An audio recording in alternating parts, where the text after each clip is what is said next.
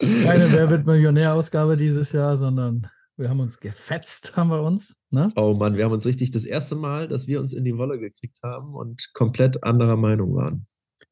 Das kommt vor. Ansonsten haben wir über Vorkrieg und 70er Jahre uns unterhalten und viel auch darüber, ob einem das Licht aufgehen sollte beim Fahren oder nicht.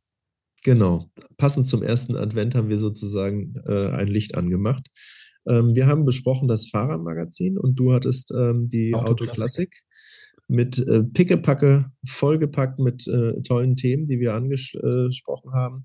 Drei in und, eins, habe ich gesagt. Drei Ausgaben in einer Ausgabe. Genau, Schokolade, was zum Spielen und Spannung. Nee, wie war das? Äh, ja, so ähnlich. Ne? Ja. Also richtig spannend und wie gesagt, das erste Mal, dass wir beide nicht einer Meinung waren und äh, da flogen die Fetzen. Hört euch das am besten jetzt selber an. Viel Spaß mit der neuen Ausgabe. Und während unser Intro läuft, könnt ihr ja mal bei uns auf die Facebook- bzw. Instagram-Seite gehen, lasst ein Like da und abonniert, wenn ihr es nicht eh schon gemacht habt, unseren Podcast. Bis gleich. Danke.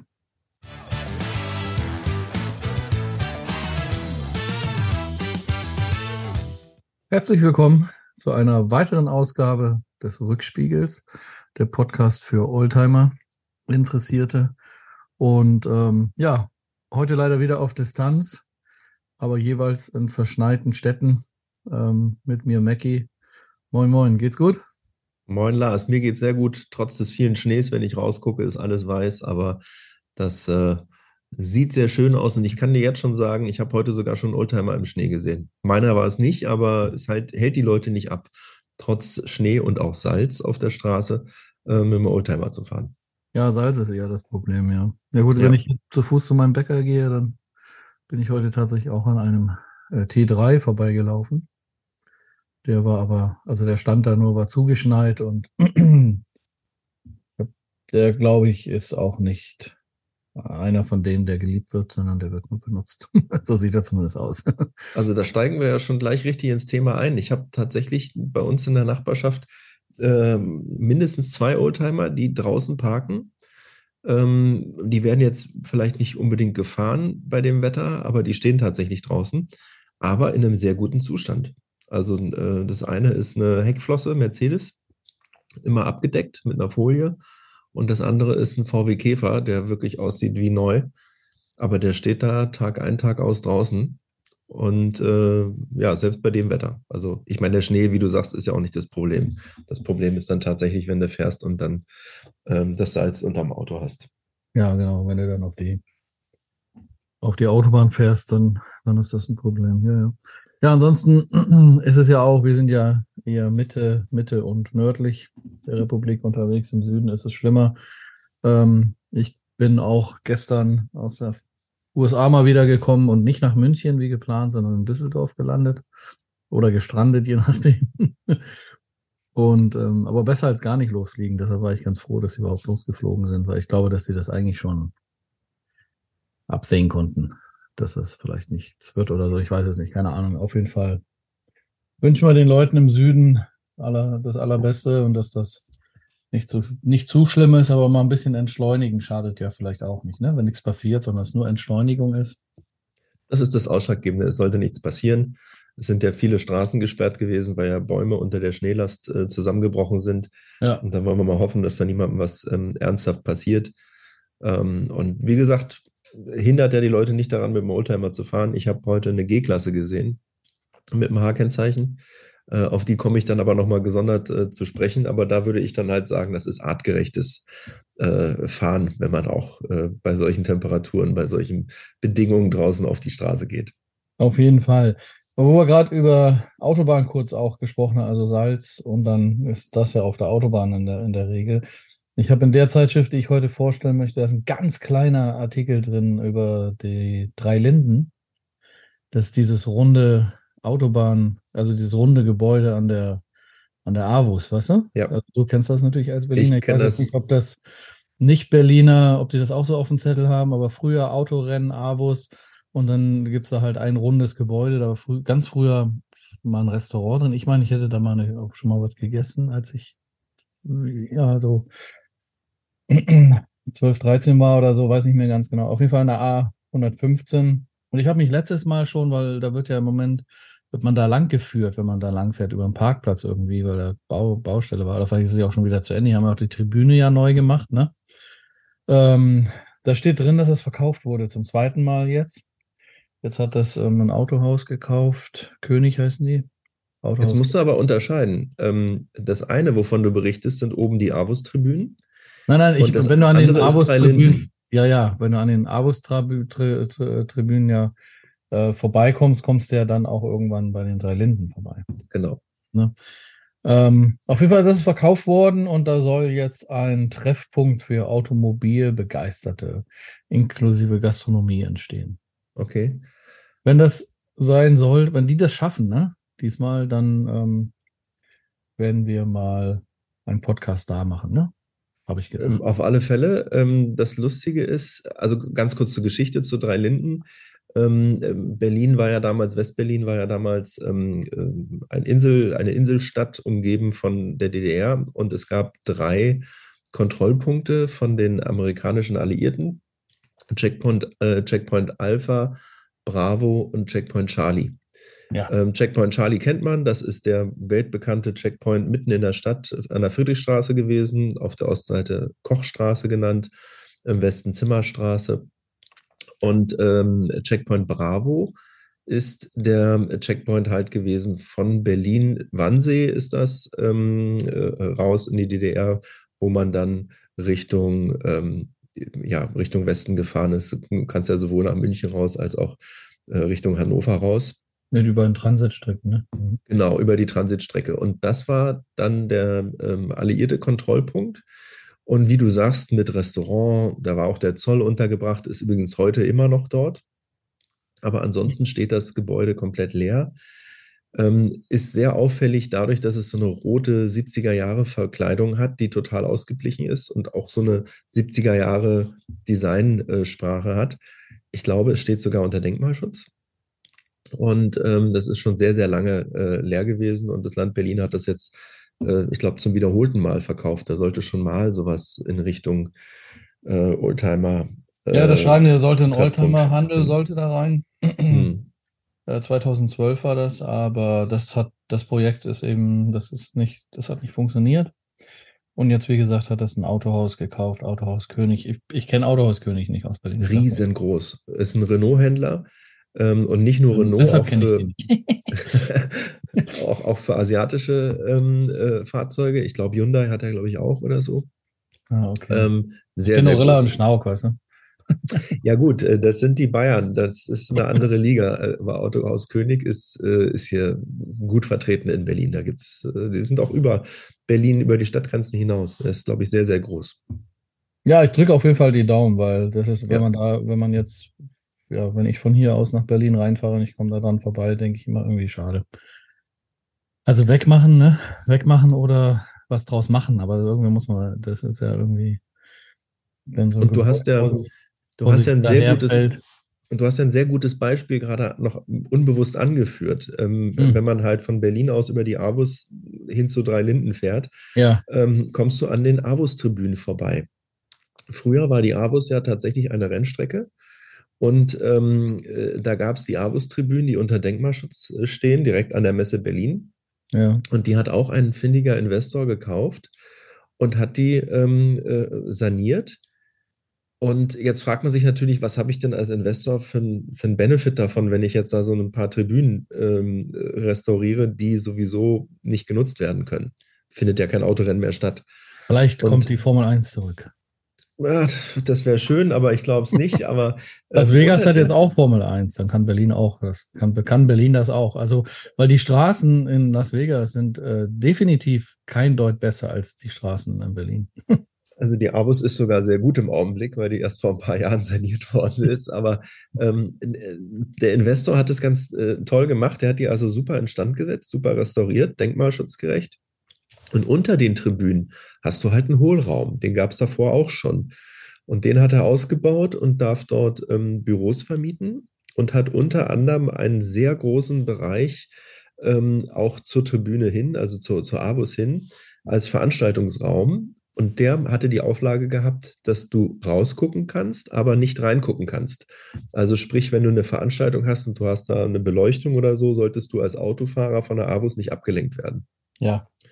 Und ähm, der hat es super umgesetzt und finanziert sich unter anderem dadurch, dass der ähm, auf der Rückseite vom Gebäude, was dann zur Messe hin ist, riesige LED-Leinwände äh, hat, worauf er Werbung vermietet. Und dadurch rechnet sich das für den. Aber ich finde es so gelungen umgesetzt, dass du diese wirklich tollen historischen Tribünen ähm, äh, erhalten hast und äh, trotzdem da halt jemand ist, der, der das äh, da investiert hat. Und genauso kann man das in Drei Linden auch machen. Ne? Du erhältst das Gebäude und machst eine sinnvolle Nutzung rein. Ja, und das hoffen wir mal, dass sie das hinbekommen. Ja. Ja. Cool. Schön. Ich mit meiner Geschichte. Zeitung schon mal loslegen, wenn ich schon mal ja, bitte. angefangen habe. Also ich habe die Auto Klassik Dezember, Januar, das ist die Ausgabe 1 2024, das ist eine Oldtimer und Youngtimer Zeitschrift, kostet 4,80 Euro, äh, 4,80 Euro. Alter ähm, Bekannter von uns, haben wir schon öfters äh, hier gehabt. Die, die haben wir schon immer mal wieder hier gehabt und ähm, aber die Ausgabe finde ich, die finde ich, die finde ich sensationell. Also da sind so viele Sachen drin. Ähm, das, das hält man gar nicht aus. Nein, aber jetzt, ähm, ähm, na, ernsthaft jetzt. Also das ist wirklich, also sie haben ja einmal diese, diese Rubrik äh, Wunsch, Wunschwagen. Und ähm, da haben sie immer ja drei Fahrzeuge, diese also so ein bisschen aus der gleichen Kategorie. Da haben sie halt diesmal den, den VW, also den ähm, Corrado VR6. Oh, cool. Den 206 Coupé, also den Peugeot 206 Coupé mit 3,0 V6, ne? Und den Audi Coupé mit 2,8e. Und das finde ich eine coole Zusammenstellung, weil ja ähm, das so lagermäßig auch ist, ne? ähm, also ein Corrado, ein Corrado-Fahrer würde ja niemals, würde ich jetzt mal so, also vielleicht ein Audi, ja. Aber, aber definitiv kein aber 206. Kein, kein, nee, ist ein 406, den sie reingemacht 406. Ja. 206 würde er eh nicht fahren, so eine kleine Kugel. Wobei ich ihn gut fand, den Wagen, ja. Also das ist auf jeden Fall schon mal echt der Hammer. Und dann geht's weiter mit ähm, ähm, Autos, da, die haben sie genannt, schöner Schein. Ähm, das sind, das sind ähm, die Luxuscoupés der 70er Jahre. Ne? Und ähm, da haben sie einmal einen äh, ein E9, ein BMW E9, den ich äh, schon immer wunderschön fand. Dann den XJ6C, das ist ein Jaguar, ne? Und eine, die SM die Citroën SM. Ähm, das sind schon außergewöhnliche Fahrzeuge. Also alle, alle drei sind ähm, wirklich, wirklich außergewöhnliche Fahrzeuge. Und das finde ich schön, dass es da einen Artikel drüber gibt. Das vierte Fahrzeug, was sie noch dabei haben, ist ein Audi 100, äh, ein Audi, sag ich schon, ein Fiat 130 Coupé. Ähm, das ist eher so ein Auto, was man seltener sieht. Ne? Also den, die, die anderen drei den E9, den sieht man ja auch zu selten, muss man sagen, den BMW. Ne? Mittlerweile ne? sieht man den nicht mehr so oft, ne. Den sieht man auch zu selten. Aber den Fiat 130, den sieht man eigentlich. Ich wüsste nicht, dass ich den überhaupt schon mal in live gesehen hätte, muss ich sagen. SM sieht man natürlich schon mal und ein XJ auch, ne? Aber ja, aber auch nicht so oft. Also ein SM, ähm, also ist ja die Maserati-Variante von Citroën, ne? Genau. Ja, ich sehe den auf Messen. Ja, aber auf Messen ist der eigentlich immer, wenn, wenn dann ähm, die Königin wird sie ja, glaube ich, genannt, ne? wenn die dann da steht, äh, dann ist auch gerne mal die, ist auch der SM dabei. SM mit dabei, so, ne? Ja. Weil dann doch, doch irgendjemand den hat, ja. Ähm, was ich erst vor kurzem gelernt habe bei dem SM-Auto ist, dass tatsächlich die äh, Karosserie eine ganz andere ist, also komplett. Der sieht ja ziemlich ähnlich aus, ne? Ja. Aber das ist gar nicht so. Sondern die ist komplett anders, weil ähm, ich bin mal jemanden in die Werkstatt gekommen, die auch äh, Lackierarbeiten machen und da stand eine SM zu lackieren. Stand nicht so davor und ich sagte, warum ist denn das da eigentlich nicht, warum, warum kann man da eigentlich den hinteren Kotflügel nicht wegnehmen, ne?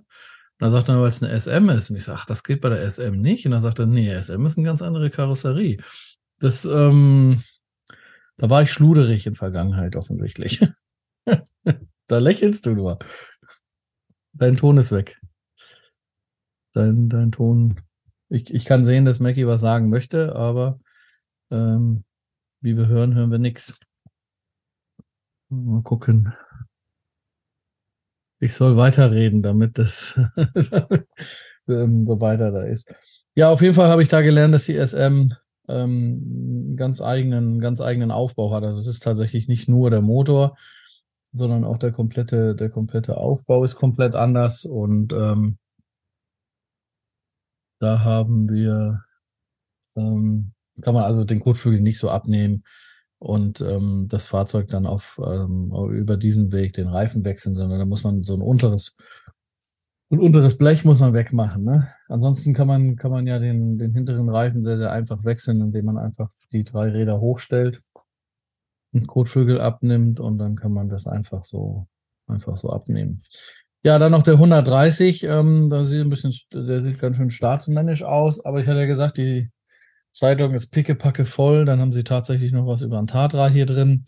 Ähm, also ähm, Überschrift heißt äh, Czech statt Chevy. Ähm, das war, war natürlich auch ein, ein, ein Luxusfahrzeug. Ich meine auch, dass ich den noch nie live gesehen hätte. Und Mackie hat keinen Ton. Ich, das ist jetzt ein sehr einseitiger Podcast. Aber schauen wir mal. Ne? Dann Pini Fanini ähm, ist hier noch was drin, das Licht aus. Ähm, nach 90 Jahren Designs, Entwicklung ähm, ging es da zu Ende. Da gibt's noch hier, genau, doch mal.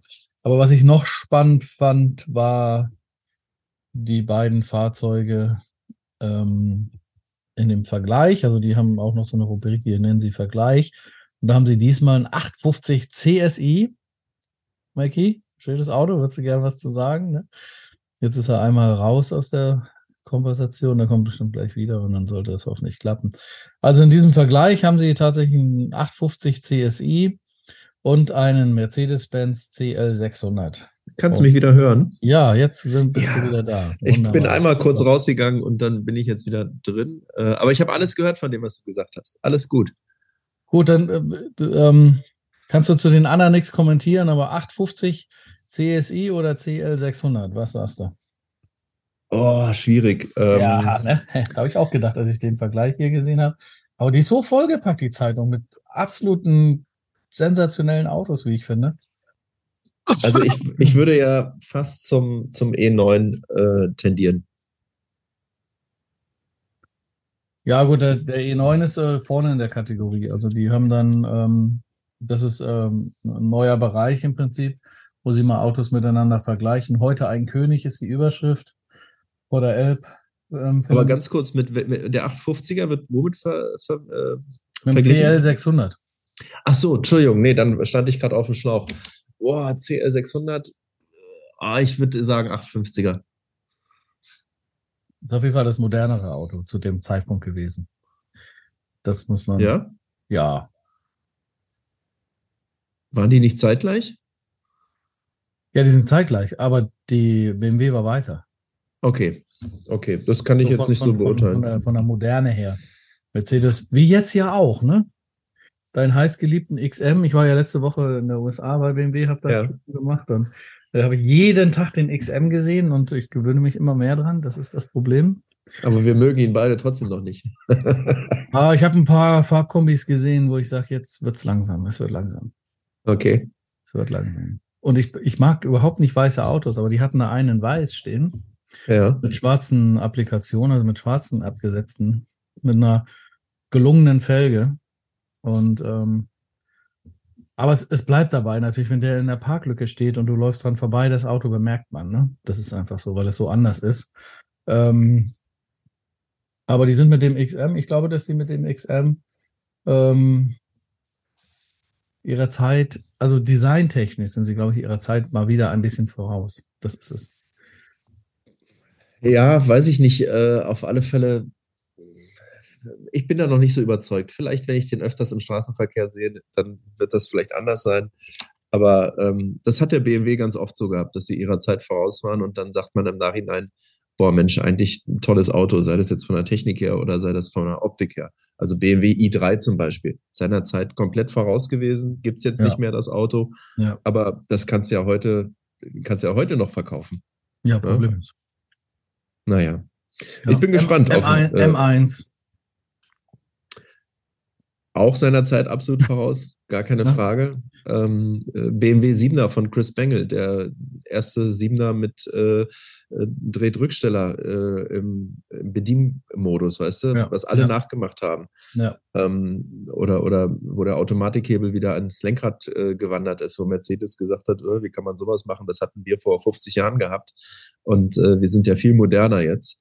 Ähm, und jetzt haben sie es auch wieder alle am Lenkrad. Also BMW definitiv immer sehr zukunftsträchtig. Das ist so, ja.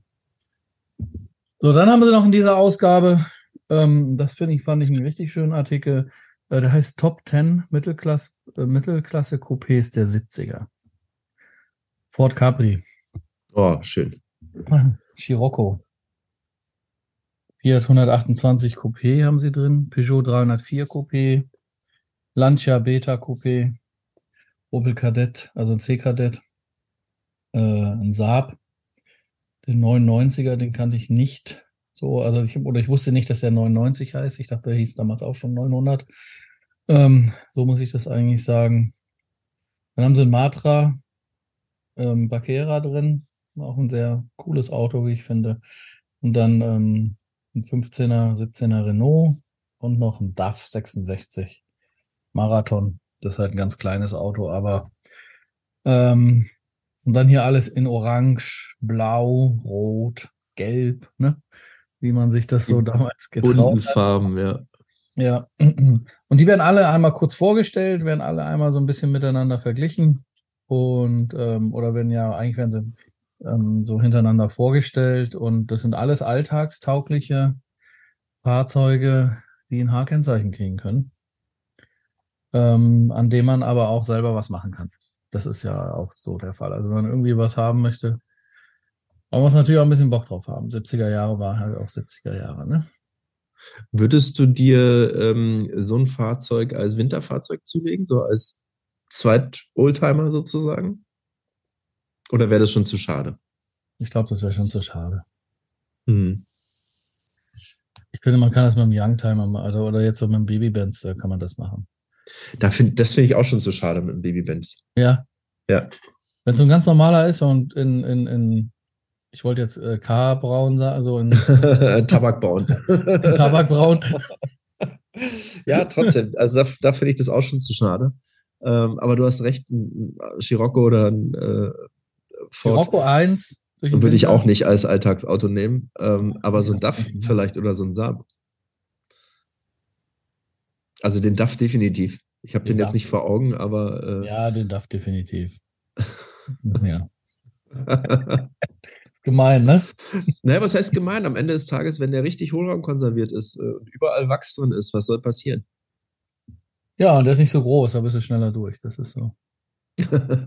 Meinst du mit dem Rost schneller durch, oder? Nee, nee, das äh, also einmal zu, einmal zu konservieren. Zu konservieren. Ja. ja. Ja, aber mit so einem Landschaft äh, Beta Coupé kannst du das zum Beispiel, das würde ich auch total schade finden. Ja, okay. Der rostet ja schon vom Zugucken. Der rostet schon vom Zugucken, aber da finde ich das auch, ja. Und C-Kadett, ich bin jetzt kein Opel-Freund, das ist halt, da, da fängt das dann schon, ja. Aber fände ich auch eigentlich schade. Also vor allem so, wie sie ihn da jetzt hier haben. Ich sag dir den einmal kurz. Mal gucken, ob wir das hinkriegen. Kann ich nicht sehen. Ja, okay, ja, ja, sehe ich. Der da oben. Ja. Der hat dann, wenn er so ist, hat er auch was, ne? Also Auf alle Fälle. Auf alle Fälle. Ja. Und ein Ford Capri finde ich, finde ich auch schräflich eigentlich, muss ich sagen. Nee, da gibt es andere Autos, die man im Winter fahren kann. da gibt es andere Autos, die man im Winter fahren kann, würde ich sagen. Dann haben sie noch einen Artikel drin, also das ist wirklich vollgepackt. Da haben sie einen VW SP drin. Liebe oh, ohne schön. Leiden. SP, ähm, den gab es nur in Brasilien, ne? Ist ein Brasilien, ähm, Brasilien Volkswagen, ja, aber ein cooles Auto. Der ich. sieht also, schneller aus, als er de facto ist. Also ich finde den auch total schön.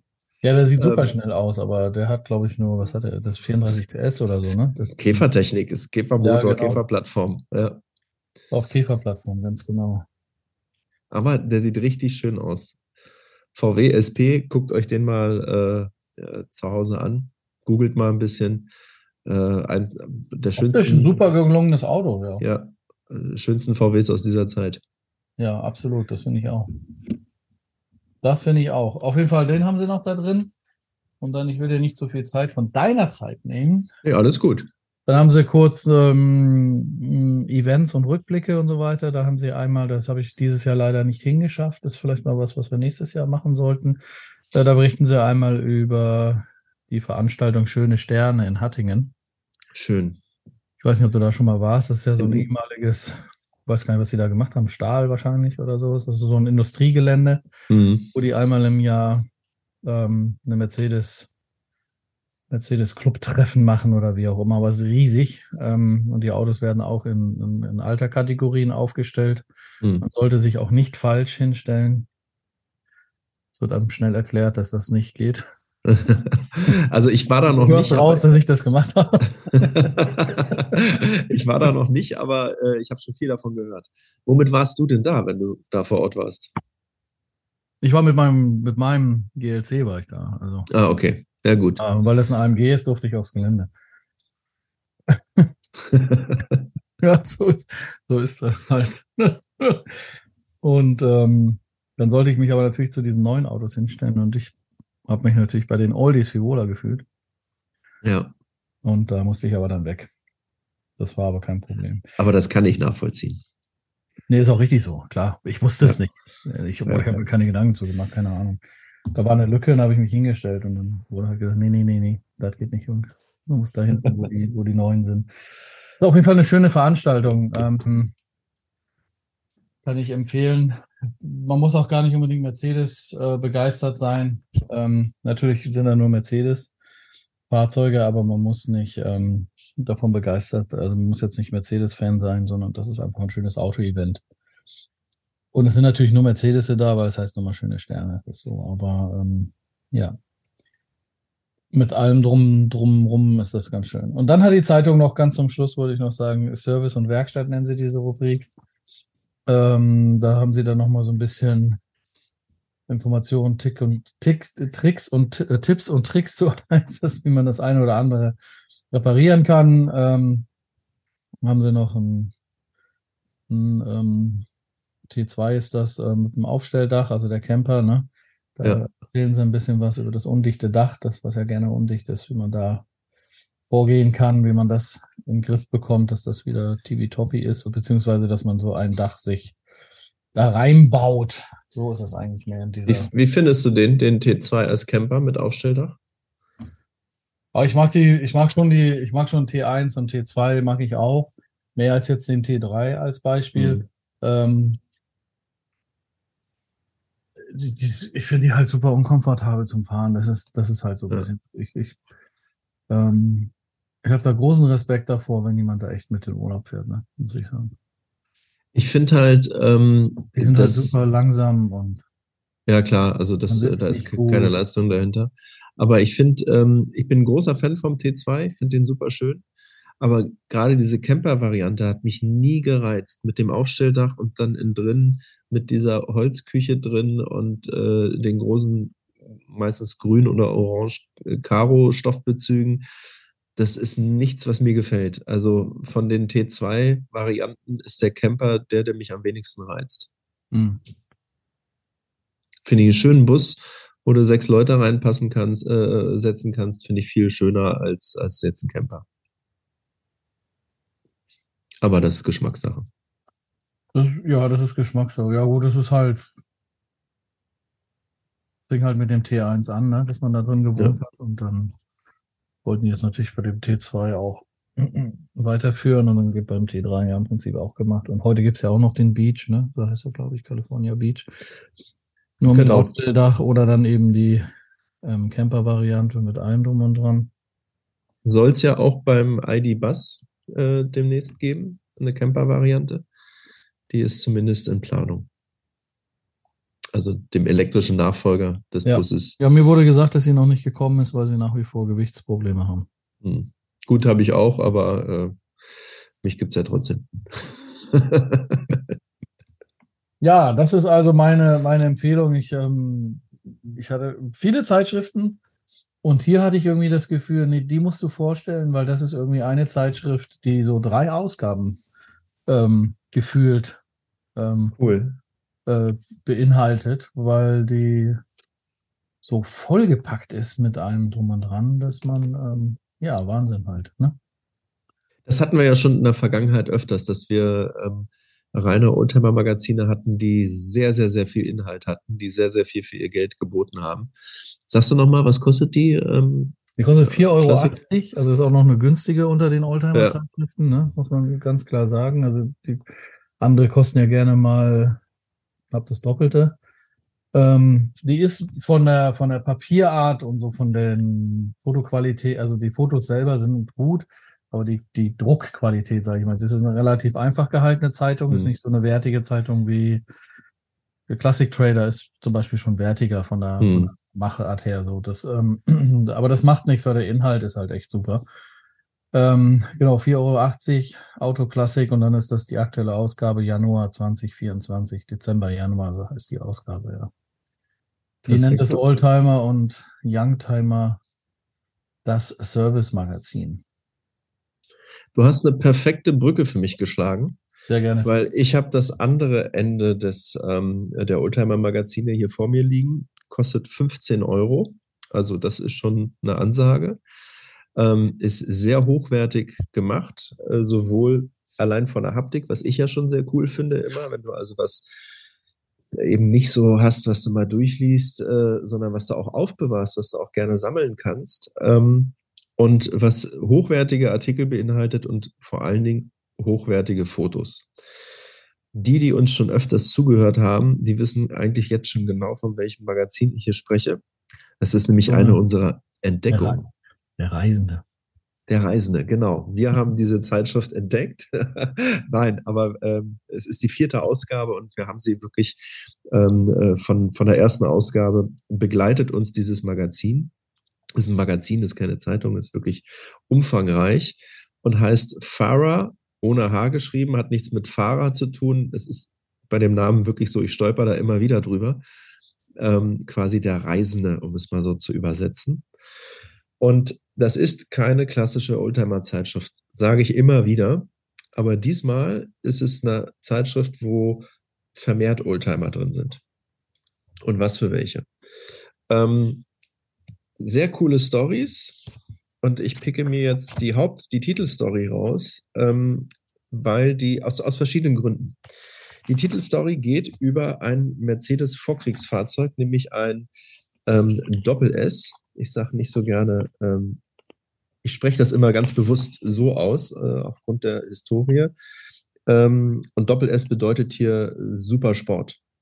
Das ist also ein Vorkriegsfahrzeug aus den 30er Jahren, Bekannter ist die gekürzte Version vom Supersport SSK, ähm, die viele Rallyes gewonnen hat. Äh, Rudolf Caracciola zum Beispiel ist sowas gefahren.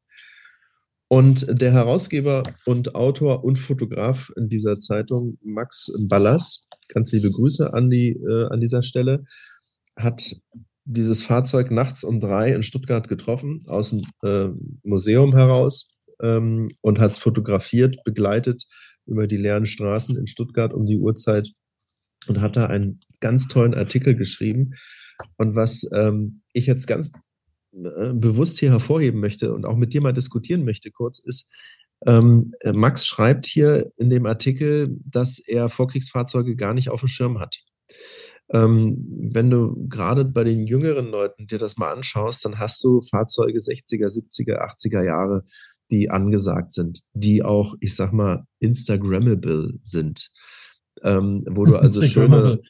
Ja, ich weiß nicht, ob das damit zu tun hat. Ich glaube, es hat schon damit zu tun, dass ähm, das Auto der Kindheit ähm, oder die Autos der Kindheit immer prägend sind. Und ja. äh, man sieht das ja auch auf den, auf den, auf den Oldtimer-Messen oder auf den Clubs. Messen, dass es dann da halt eine Verschiebung dass es da eine Verschiebung halt immer gibt. Also die Autos, die ich, das ist ja ein bisschen 70er Jahre lastig, meine Zeitschrift dieses Mal. Mhm. Ähm, das, das sind halt so die Fahrzeuge, die jetzt im Moment dann angesagt sind und dann ähm, wird, wird in fünf bis zehn Jahren werden die 80er Jahre dann angesagt. Also das ist, glaube ich, so ein bisschen, das hat immer was auch mit Kindheitsträumen zu tun und deshalb haben wir die Kriegs, Vorkriegsmodelle nicht so auf dem Zettel, es sei denn, man ist wirklich hm, allgemeiner ähm, hm. Auto interessiert oder Auto verrückt. Also, weil bei den Vorkriegsmodellen gibt es auch ganz viele ähm, Sachen, die ähm, besonders interessant sind für. Bei mir hat sich das Mikrofon geändert, deshalb. Ja, ich kann mich auch äh, nicht mehr hören, äh, seitdem ich hier dieses Mikrofonproblem gehabt habe, aber solange du mich hörst, ist alles gut. Ähm, ich höre zurück, dich, ja. zurück zum Thema. Ähm, das ist genau die Frage, die sich Max hier stellt. Ja. Ähm, woran das halt liegt, dass ähm, äh, ja, er Vorkriegsfahrzeuge nicht so auf dem Schirm hat.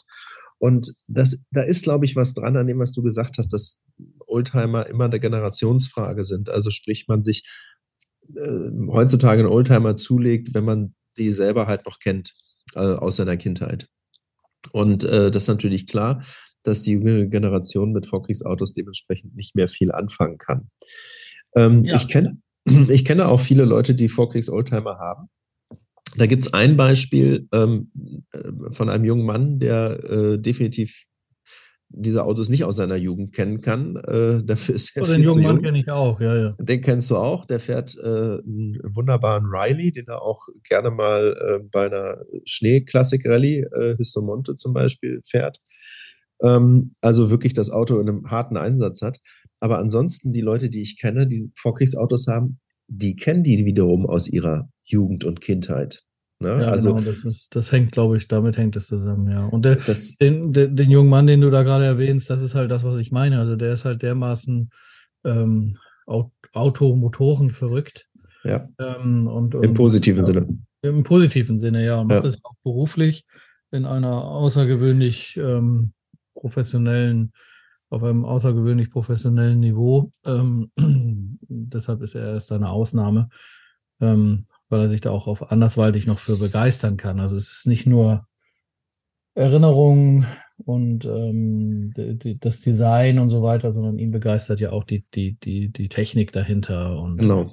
Also und er, und er lebt das. Tiefer, ne? Steigt er, er tiefer ein, ja. Und er lebt das, weil er halt diese Fahrzeuge auch äh, bewegt. Aber genauso auch bei der älteren Generation, ähm, die dann teilweise auch schon zu alt ist, um die Autos tatsächlich bewegen zu können, muss man auch sagen, weil da gehört ein bisschen was dazu.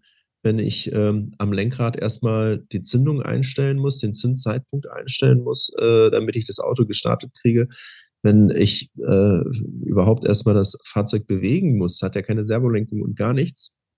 Die sind zwar nicht so schwer, aber äh, diese riesen Holzräder, meistens sind das ja tatsächlich Holzfelgen, ähm, auf denen die stehen, äh, zu bewegen, da gehört auch ein bisschen Kraft dazu. Und wie gesagt, du musst wissen, welche Schalter du da wann äh, betätigst.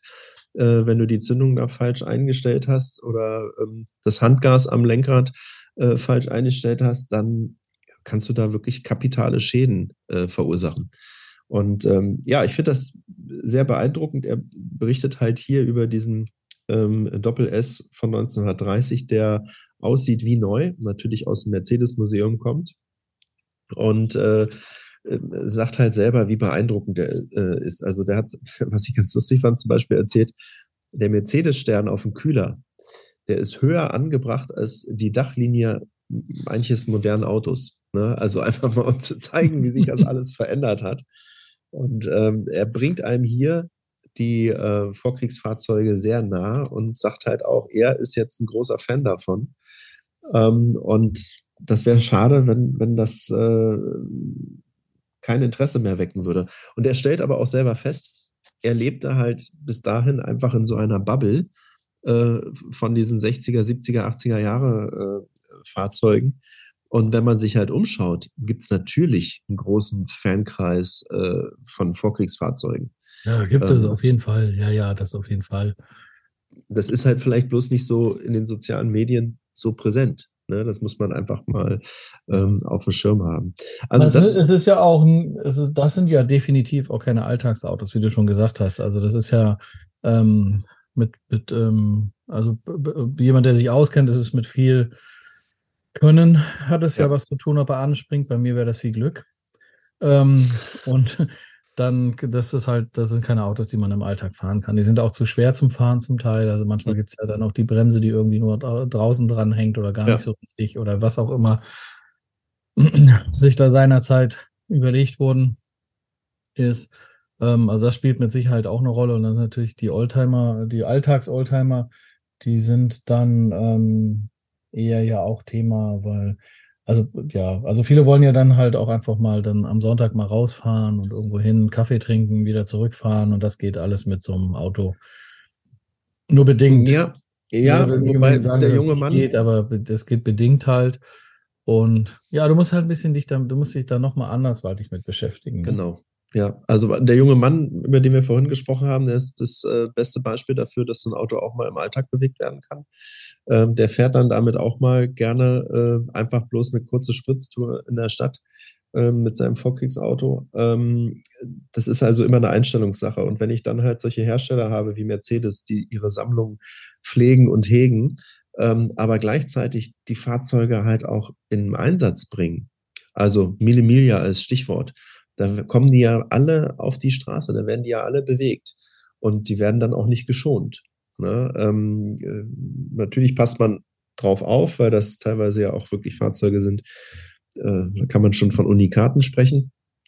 Ähm, äh, aber trotzdem, die werden ganz normal äh, eingesetzt. Das finde ich großartig, dass die Hersteller das machen, egal ob das jetzt Mercedes ist oder BMW oder wer auch immer. Also, schon das hier ist ein super Leitartikel, ähm, den Maximilian da fotografiert und halt auch geschrieben hat. Aber es gibt noch weitere Oldtimer-Themen. Ähm, äh, unter anderem fand ich ganz spannend die Geschichte von Recaro. Recaro, sagt dir was? Die Sitze? Ja, klar. Natürlich. Kennst du, genau. Ich habe da was äh, dazugelernt. Ich wusste von der Geschichte von Recaro nicht so viel. Weißt du, woher diese Firma Recaro eigentlich kommt? Ich glaube, schon aus dem Schwarzwald, sind Schwaben, ne? Ja, ich meine jetzt nicht, nicht äh, also sind Schwaben, ja, ich meine jetzt gar nicht äh, örtlich, sondern wie das dazu gekommen ist, dass die Firma Autositze herstellt. Ach so, ne, das, boah, da bin ich mir nicht ganz sicher. Aber ich glaube, die haben irgendwas, irgendwas mit Polstermöbeln haben die zu tun gehabt und dann haben die irgendeine Schaumtechnik oder so entwickelt. Nee, ich krieg das. Die haben, die haben früher für Porsche 911 äh, die Sitze tatsächlich gemacht und es gab eine sehr enge Zusammenarbeit mit Porsche. Und zwar hat Porsche früher beim 356er und auch beim 901, also dem ersten 911er noch mit der anderen Bezeichnung, ähm, Fahrzeuge für Porsche gebaut, nämlich die Firma Reuter Karosserien. Und wenn ich dir das jetzt schon sage, Reuter Karosserien, du kannst es ableiten. Ähm, ja. Die Karosserien oder die Firma Reuter wurde dann von Porsche übernommen. Äh, das waren halt die Werke, die die Karosserien gebaut haben. Wenn man übrigens heute noch einen 356er sieht und man die Tür aufmacht, die Fahrradtür, dann steht da äh, im Beschlag sozusagen drin auch eine kleine Plakette, äh, wenn das Fahrzeug bei, bei Reuter gebaut worden ist. Und äh, das Unternehmen Reuter wurde also an ähm, äh, Porsche verkauft und sie haben sich dann auf die Sitze spezialisiert und der Name Recaro ist also ein Kunstwort zusammengesetzt aus Reuter Karosserie, Karosserie mit C geschrieben. Äh, deshalb Recaro. Und äh, auch super spannender Artikel über alte Sitze, über Sportsitze ähm, und wohin die Zukunft auch geht. Also hier hat Maximilian eine ganz tolle Brücke geschlagen von alt zu neu. Und ich finde, das gehört halt auch mit zum Thema Oldtimer dazu. Also nicht nur das ganze Fahrzeug sich anzuschauen, sondern halt auch mal so äh, Einzelheiten wie jetzt zum Beispiel ein Sitz. Also wenn ich an, an äh, Porsche zum Beispiel denke, da fällt mir ja sofort bei den Oldtimern dieses Pepita-Muster ein, was auf den ja. Sitzen drauf war. Ne? Ist auch alles von, von Recaro gekommen. Ähm, und deshalb finde ich das super toll, dass er das hier mit aufgenommen hat. Dann gibt es einen schönen Artikel über eine Rennveranstaltung mit Oldtimern. Und zwar muss ich jetzt kurz äh, schauen, das heißt. Für alle, die ähm, so einen Stoff mal suchen, weil das ist manchmal so ein Thema. Es gibt in Holland tatsächlich jemand, der das nachwebt. Ähm, ich, ich weiß, weiß es jetzt aus dem Kopf nicht, aber da kann man im Lederzentrum immer anrufen und nachfragen. Dann bekommt man die Info, ähm, wie die Firma heißt, ähm, immer so am, am Rande, weil das ist gar nicht so einfach, diese, nee, alten, diese, diese alten Stoffe zu bekommen. Ja. Ähm, und wenn man dann nicht original bekommt, dann ist es schon, wenn man was original getreues ähm, bekommt, was halt wirklich gut gemacht ist. Und da gibt es in Holland eine, eine Weberei, die all diese alten Stoffe hat. Also ich glaube, bei so Firmen wie Porsche und Mercedes, da kriegst du das auch bei denen. Ähm, also zumindest für die, für die Volumenmodelle, sage ich mal. Ja, ähm, schwierig. Naja, Mercedes hat zum Beispiel auch für einen 300er SL Flügeltürer diese berühmten Karo-Stoffe. Äh, die kriegst du auch immer wieder. Kannst du dir da auch kaufen. Kostet natürlich ein Heidengeld, aber hm, hat er auch ähm, übrigens. du kriegst es halt. Ne? Hat, hat, hat diese Weberei in Holland auch. Ja. Diese Karo-Stoffe, ja. Also äh, auch wichtig zu wissen, wo man das bekommt. Dann, wie gesagt, gibt es einen Artikel über das Kilometre Lancé, eine ähm, Rennveranstaltung für Oldtimer in der Schweiz. Ähm, auch super spannend. Aber ich wollte zu guter Letzt noch einen Artikel. Sie, wo fahren die da lang, weißt du das? Äh, auf dem Flugfeld. Ähm, so. Ich kann dir das jetzt nicht so ganz genau sagen. Ähm, das ist aber zum Beispiel so ein Event, wo ich sage, das ist sehr Instagrammable. Also ich kenne das auch tatsächlich von Instagram, weil dann tolle Poster, äh, Fotos gepostet werden. Und ich weiß nicht, was ich davon so halten soll. Ich war, wie gesagt, noch nie da, deshalb weiß ich nicht, wie die Leute ticken, die da sind. Aber wenn man das jetzt nur macht, damit man schöne Fotos hat, um das bei Social Media zu posten, na, weiß ich nicht. Muss ich vielleicht noch etablieren. Ähm, auf alle Fälle finde ich es gut, wenn sich Leute da zusammenfinden und so eine Veranstaltung überhaupt ähm, auf die Beine stellen. Zu guter Letzt gibt es einen Artikel, den wollte ich jetzt nicht noch äh, vorenthalten. Und zwar sagt dir der Begriff in Zusammenhang mit Porsche etwas RWB, also Richard Wilhelm Bertha. Hm. Wenn du Porsche-Fan wärst, dann würde dir das mit Sicherheit was sagen. Denn das ist ein, das ist ein Japaner, äh, der heißt Akira Nakai San. Ich hoffe, ich habe das richtig ausgesprochen. Ja, der San wird, da ist nur der Herr, ne? Aber. San heißt genau Herr, ähm, also Akira Nakai. Und ähm, der hat unter der Bezeichnung RWB, das Kürzel steht für Rauweltbegriff, wie auch immer man dazu kommt, sich da als Asiate so zu nennen. Äh, ich lasse das jetzt einfach mal stehen.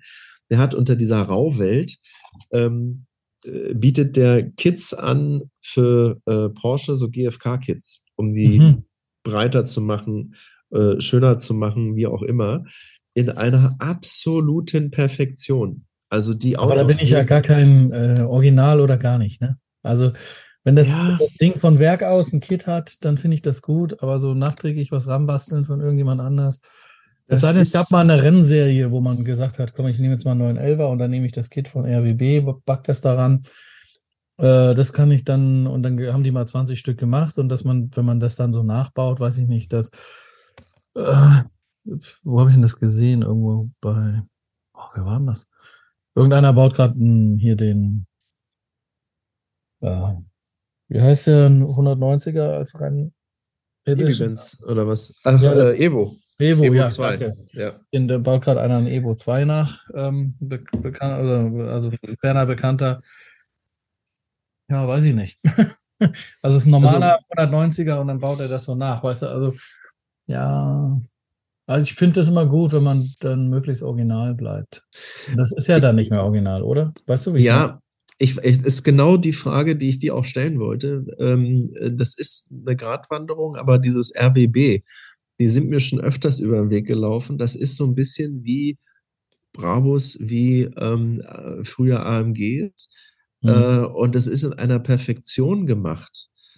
Und das ist auch ein Bekanntheitsgrad, den die halt unter Porsche-Fahrern haben also es ist auch schwer, da an Teile ranzukommen, weil das halt wirklich alles filigran und äh, äh, in keiner großen Stückzahl gemacht wird. Ähm, dass es schon wieder was Besonderes ist. Äh, und ich finde ja grundsätzlich, das hat alles seine Berechtigung. Ähm, hier wird halt in dem Artikel ganz toll beschrieben, äh, mit was für einer Leidenschaft äh, der das macht und mit was für einer Präzision der das macht.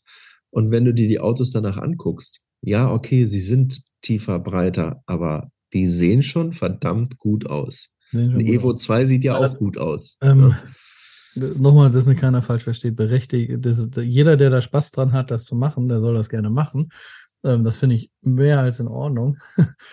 Nur für mich ähm, ist das, glaube ich, nichts. Also ich kaufe mir dann lieber ähm, halt einen, der von Haus aus ein Bodykit hat. Und wenn das nicht in meiner Range ist, weil es das meistens nicht ja. ist. Die, dann habe ich halt keinen, dann muss ich halt weiter träumen. Oder wie, weißt du, so. Das ist so ein bisschen das. Ähm ich kann das absolut nachvollziehen. Ähm, es ist aber auch so, wenn du dir ein Bodykit von Porsche anschaust, der sieht dagegen aus wie ähm, ein, ein schmaler Hämpfling im Vergleich zu diesen RWB-Autos. Also das ist nochmal eine andere Hausnummer. Und einfach mal angucken. Schaut euch das an, entweder im äh, neuen Farah Magazin, Ausgabe Nummer 4, ähm, oder ihr äh, googelt einfach mal RWB, äh, Rauwelt Begriff. Äh, super cool. Das war meine Zeitschrift, die ich ähm, heute vorgestellt habe. Und äh, weil wir jetzt ersten Advent heute haben, ja. wollte ich, dass uns auch mal ein Licht aufgeht, im wahrsten Sinne des Wortes. Ähm, ich habe ja vorhin davon berichtet, dass ich heute früh im Schnee eine G-Klasse gesehen habe. Ja. Auf der Straße. Ja. So, da ist mir was aufgefallen. Der stand mir an der Ampel gegenüber. Und ich hatte genügend Zeit gehabt, mir den, mir den anzuschauen. Und mir ist sofort aufgefallen vom Weiten, der hat LED-Licht drin. Also mhm. ich dachte erst, es war klar, es ist ein 461er, also nicht der aktuelle 463er, sondern das Modell davor. Ähm, und ich dachte erst, es ist einer der letzten, weil die gab es ja mit LED. Mhm. Und dann fuhr der los und dann habe ich auf dem Kennzeichen gesehen, H-Kennzeichen. Und dann sehe ich, es ist halt eine frühe Serie gewesen. Und ähm, das fand ich ganz spannend, weil es gibt ja zwei Hersteller mittlerweile, die LED zum Nachrüsten anbieten. Und zwar als Ersatz für H4 und H7 äh, Leuchtmittel. Ja. Das ist einmal die Firma Osram und das ist äh, zum anderen die Firma Philips. Es gab auch unzählige andere, die haben aber alle keine Zulassung vom Kraftfahrtbundesamt.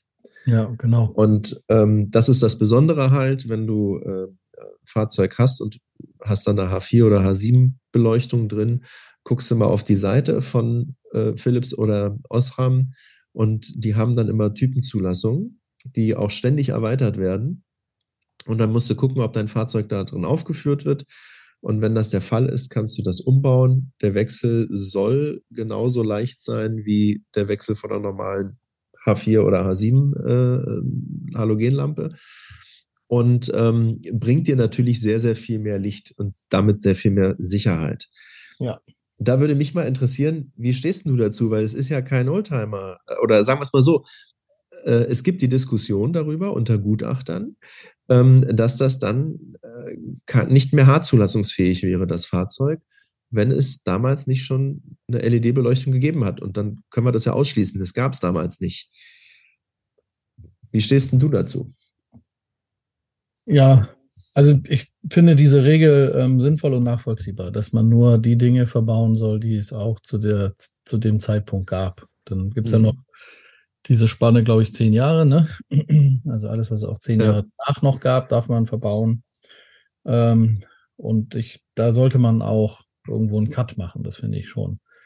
Ähm, weil das Haar heißt ja nochmal historisch und dann soll es eben auch ähm, dem, dem, der Epoche historisch entsprechen. Ne? Mhm.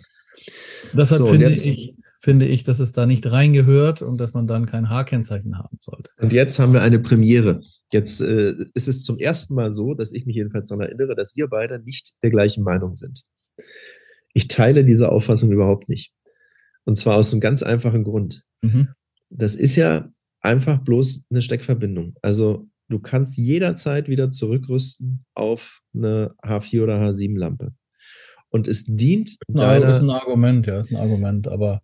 Und es dient deiner Sicherheit. Und äh, vor allen Dingen, dadurch werden ja die Fahrzeuge. Die Frage ist halt, genutzt. ob man, die, die, ja, die Frage ist halt, ob man ähm, ein, ein H-Kennzeichen braucht, wenn man es jeden Tag fährt, das Auto. Also ich ja, weil ich habe einen 5,9 Liter V8. Ich brauche das H-Kennzeichen. das ist ein unschlagbares Argument, aber ich finde, äh, es geht nicht darum, ob du das Fahrzeug äh, viel benutzt oder nicht, sondern ich erinnere mich mal an meinen Golf. Ja, das, aber das H-Kennzeichen ähm, implementiert ja auch eine wenige Nutzung. Das darf man ja bei der ganzen Geschichte. Es kontrolliert keiner. Hm. Du kannst ja deinen Babybenz jeden Tag fahren. Du kannst ja deine 100.000 Kilometer im Jahr fahren mit deinem H-Kennzeichen. Ja. Aber es ist, äh, das ist nicht die Idee des H-Kennzeichens, ne? Äh, ja, ist es nicht, hast du vollkommen recht, aber jetzt mal in dem speziellen Fall, was die Beleuchtung angeht. Ich erinnere mich, mein äh, erstes Auto war ein Golf 2. Wenn ich mit dem nachts gefahren bin, ja, hat es keinen Unterschied gemacht, ob ich das Licht anhatte oder es aus war. Ich hätte auch Teelichter vorne reinstellen können. Nein, äh, Sicherheits, sicherheitstechnisch macht das ja absolut Sinn. Und, ähm, so. Und du hast das ja jetzt das Argument ein großes gebracht, Plus. Dass, es, dass das jetzt nur eine Steckverbindung ist. Also man, ja. man macht keine bauliche Veränderung. Genau. Ähm, also kann man im Prinzip, kann man, jetzt stiften wir Leute hier zu ähm, unredlichen Dingen an, nachher noch, äh, wollen wir gar nicht. Also man kann ja zur H-Kennzeichenabnahme dann alles original machen und dann später es gegebenenfalls zum Winter hin, also dann die LED-Beleuchtung. Das ist alles andere als unredlich, weil ähm, du hast ja eine, eine, Freigabe dafür dann. Ähm, ja, aber du würdest, aber äh, also je nach Gutachter würdest du kein H-Kennzeichen kriegen, wenn die LED-Dinger da drin sind. Ja, genau, das ist das Problem und deshalb spreche ich es hier halt auch mal an. Ähm, aber äh, es ist ja so, wenn du in dieser Liste von den Herstellern aufgeführt bist, ja. äh, dann darfst du das ja fahren. Du musst dann einmal, wenn du das Produkt halt hast, gibt es eine Seriennummer da drauf, dann musst du das einmal registrieren, dann kriegst du ein Dokument, was du auch bei dir führen musst, wenn du das Fahrzeug halt fährst, also wie die Zulassungspapiere ähm, dass du dieses Leuchtmittel benutzen darfst.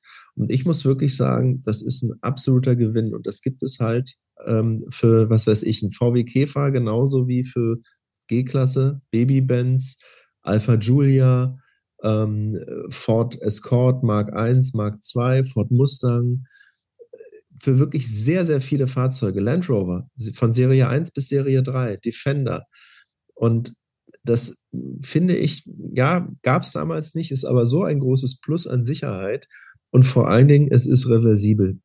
Wenn du sagst, gefällt mir doch nicht, ich möchte den ursprünglichen Look meines Mercedes 107er wieder haben, ähm, dann machst du eine Motorhaube auf, steckst die Dinger um, fünf Minuten später ist alles wieder in Ordnung. Und deshalb finde ich das. Was großartig. mit Felgen? Was mit Felgen?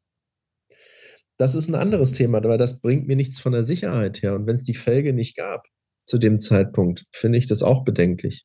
Finde ich das nicht schön. Es geht Aber die darum, kann man halt auch wieder, die kann man ja auch zurückbauen, ne? Kannst du auch zurückbauen, ist auch jetzt nicht das ausschlaggebende ähm, Argument, finde ich. Ne? Also wenn es das äh, keine Sicherheitsbedenken gibt, kannst du das ja alles machen. Aber äh, ich würde auch auf dem 190er auch keine Felge rauf machen von einem äh, von einer modernen C-Klasse, sage ich mal. Also sieht ja nicht aus. Ich habe keinen Benefit davon außer den, den subjektiven halt. Ich hoffe, dass das keiner da draußen von euch macht, äh, auf eine C-Klasse, äh, auf, auf einen Babybenz-Felgen von der C-Klasse raufzuschrauben. Aber gut, das ist ein anderes Thema. Also das. Ähm, äh, das wird ja schon ab und zu gerne mal gemacht. Also ich mag ja den Amazon sehr gerne, den Volvo Amazon. Ja. Und den gibt es dann unter den Tunern schon immer mal gerne auch mit, weil, weil man da so viel, weil man motortechnisch kann man da so viel ähm, und fahrwerkmäßig kann man an diesem Auto sehr, sehr viel verändern, weil das alles sehr gut zugänglich ist. Ne? Und dann ja. auch, wird da ja auch gerne mal ein RS4 reingemacht. Okay, aber dann hast du ja definitiv schon kein H-Kennzeichen mehr. Nein, klar. dann, ist das Thema dann, durch. Und dann kommt auch schon mal eine moderne Felge da drauf, auf so ein ähm, historisches Auto, wie auch immer. Also du sagst, wenn es der Sicherheit dient und es reversibel ist, dann ist es äh, legitim. Ähm, ich würde das nicht pauschalisieren. Ich würde das jetzt wirklich mal nur auf das Licht äh, äh, runterbrechen wollen. Und ähm, ich, ich werde es selber auch, ich habe ja Smart, äh, wie bekannt ist, ähm, da werde ich jetzt auch äh, diese LEDs mal reinhauen. Ähm, einfach für die tägliche Sicherheit, die du dann halt dadurch hast bei einem Auto, was definitiv kein Klassiker ist. Ähm, aber ich finde das halt beim Klassiker auch gerechtfertigt. Diese G-Klasse hat mir das heute halt gezeigt. Ich dachte zwar erst, es ist eine moderne G-Klasse, aber sehe dann halt, oh nee, ist ja tatsächlich eine historische.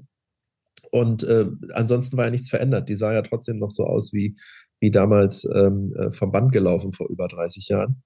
Und äh, dieses Plus an Sicherheit, was das Licht angeht, finde ich, finde ich schon wirklich gut. Ich wünsche, wünschte mir das auch für, für meinen Oldtimer, äh, da eine LED reinzubauen, einfach damit ich abends mehr sehe. Tagsüber siehst du es ja eh nicht. Von außen durch die Streuscheiben kannst du eh nicht erkennen, was für ein Leuchtmittel da drin ist. Deshalb spielt es keine Rolle. Aber du bist skeptisch, ich merke schon. Ich bin skeptisch, ja. Das Hakenzeichen hat ja auch so sein. Wir dürfen es auch nicht verwaschen, weil sonst werden sie uns das irgendwann wegnehmen. Dann fährst du dein Oldtimer halt nur tagsüber und äh, machst das Licht nicht an und dann äh, wird das keiner merken. Also bei mir ist es ja so, dass ich, äh, ich habe keine Nebelscheinwerfer, deshalb ähm, habe ich Zusatzbeleuchtung an meinem dran, ähm, die es halt aber auch damals gab. Und über diese Zusatzbeleuchtung hat man dann halt nochmal eine bessere Straßenausleuchtung. Das ja. ist, äh, so ist das bei, so ist das bei meinem geregelt. Ich muss sagen, deshalb ähm, rattert das auch gerade in meinem Kopf so ein bisschen, ähm, wenn ich natürlich jetzt diese Zusatzbeleuchtung nicht hätte, das, das ist schon dunkel, ne? Ja, du ja, sagst, das, das, ist, also das ist schon, ähm, das wäre schon echt dunkel in meinem Auto, ja. Also und um das mal abzuschließen, das Thema, wenn man auf das Cover vom Fahrermagazin äh, schaut, dann sieht man, wie ähm, der Fahrer direkt vor dem äh, Mercedes Doppel S aus den 30er Jahren halt steht, mitten im Dunkeln und diese schönen großen Scheinwerfer strahlen ihn an in einem schönen warmen Licht da gebe ich dir natürlich recht. Das würde dann auch nicht so schön aussehen, wenn der jetzt LEDs drin hätte. Aber der hat ja nicht mal Halogenlicht. Also von daher brauchen wir uns gar nicht, gar keine Sorgen zu machen. Wir kommen zum Schluss unseres ja. Podcastes und ich möchte zum Schluss noch einen ganz lieben Gruß und eine Empfehlung aussprechen. Oha. Ich war nämlich letzte Woche in Hamburg und habe dort ähm, ganz spontan die Garage 11 besucht das ist ähm, ein Oldtimer-Handel von Jens Seltrecht. Und äh, der Herr Seltrecht hat zusammen mit Frank Otero Molaris einen äh, Oldtimer-Podcast, den kennen wahrscheinlich ganz viele von euch, die uns hier zuhören. Äh, das sind die 2 aus 11. Ja, 2 aus 11. genau. genau. Ähm, und äh, ich bin da spontan äh, eingeritten, habe mir das angeschaut und lustigerweise Frank war auch da. Ähm, und äh, wir haben uns ganz nett unterhalten und ich fand es von dem ähm, Herrn Seldrecht ganz äh, nett, dass er mir da einen Blick in seine Garage gewährt hat mit tollen Autos. Also wenn ihr mal in Hamburg seid und wenn ihr einen Oldtimer sucht, schaut mal bei der Garage 11 vorbei. Das äh, empfiehlt sich. Äh, der hat wirklich tolle Autos da stehen gehabt. Also ganz lieben Gruß an der Stelle. Und äh, vielleicht hören die beiden uns ja zu. Mal gucken, kriegen wir vielleicht ein kleines Feedback von den beiden auch. Das soll es an der Stelle gewesen sein. Vielen lieben Dank fürs Zuhören. Vielen lieben Dank, lieber Lars, für die spannenden Geschichten, die du uns heute mitgebracht hast. Und ich freue mich, wenn wir uns in 14 Tagen wiederhören. So machen wir das. Bis geplant dahin. Ist ja, geplant ist ja sehen, ne? Schauen wir mal. Geplant ist sehen. Das werden wir auch irgendwie hinkriegen. Ja? Also. Okay, danke euch fürs Zuhören. Bis zum nächsten Mal. Ciao, ciao.